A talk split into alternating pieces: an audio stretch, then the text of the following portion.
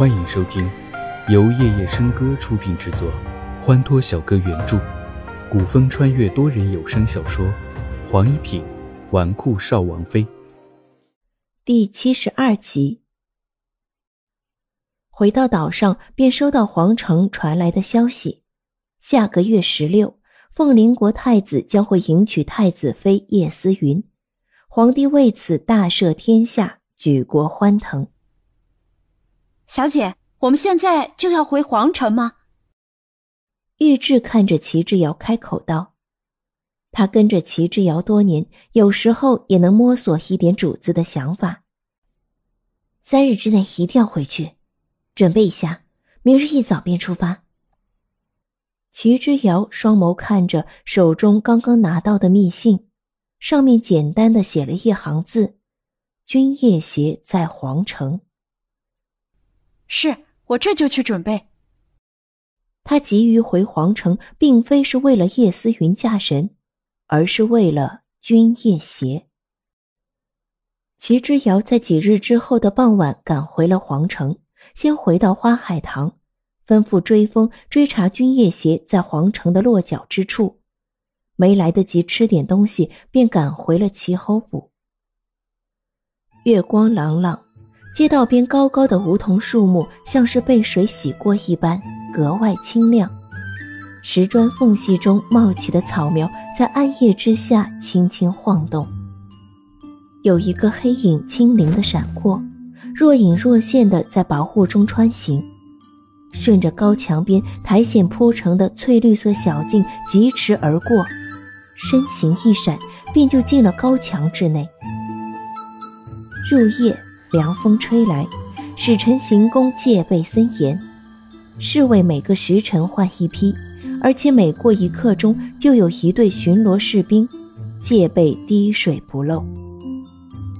齐之遥不禁想夸赞君夜邪一番，使臣的行宫的确是最佳的藏身之地。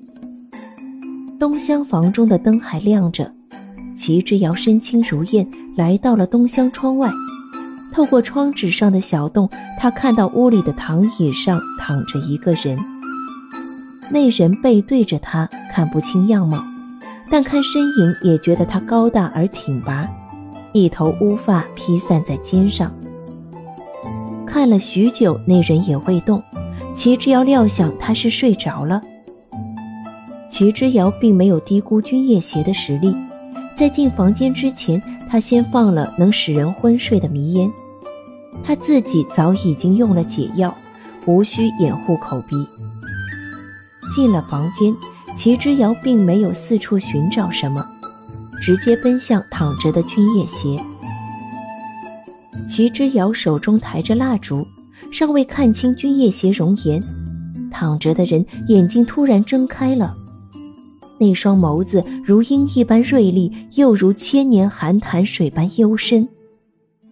齐之遥并非第一次见君夜邪，却是第一次看见那样的眼神，锐利的双瞳宛如要测透他的全身。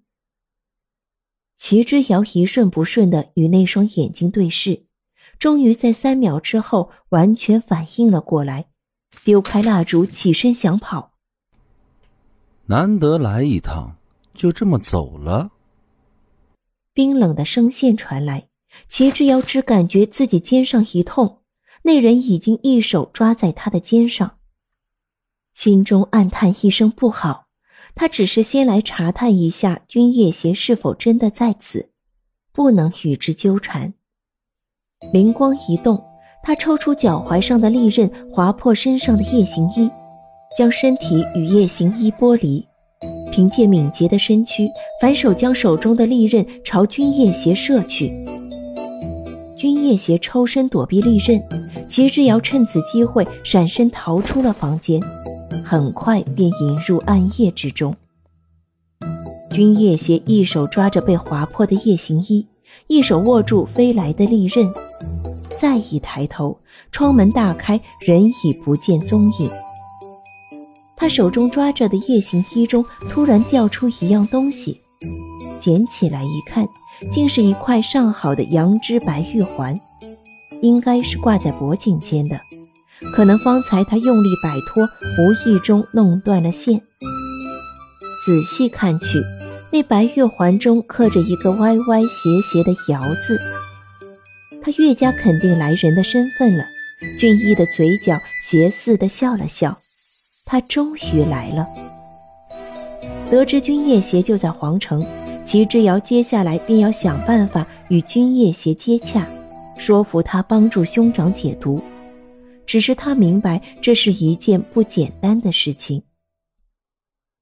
回到齐侯府，管家匆忙的跑了过来：“小姐，世子他……”齐之遥不等管家说完话，立即就跑往青竹居。此刻，齐之言躺在床上，呼吸极其微弱，似有似无。一张原本丰神俊朗的脸庞，瘦弱的只剩下一副骨架，双目紧闭，脸颊苍白，薄唇早已经失去了血色，鬓边竟然生出几缕白发。仅只半个月的时间，他就已经变成了这副模样了，可见他体内的恶毒有多霸道，而他又遭受了多少折磨。眼看着最亲的人遭受着非人的折磨，他再也不能等下去了，转身出了侯府。此刻，外面已经下起了小雨，追风的消息传来，君夜邪在南城的莲花亭中。他骑马疾驰而去。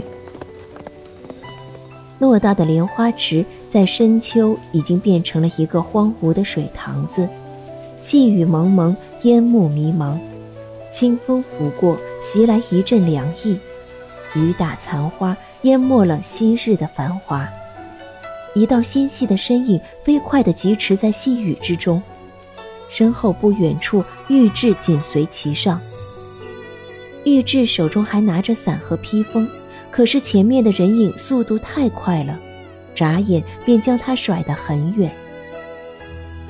齐之遥远远果然看到一个人影立在亭中，心里大喜，飞快地奔过去。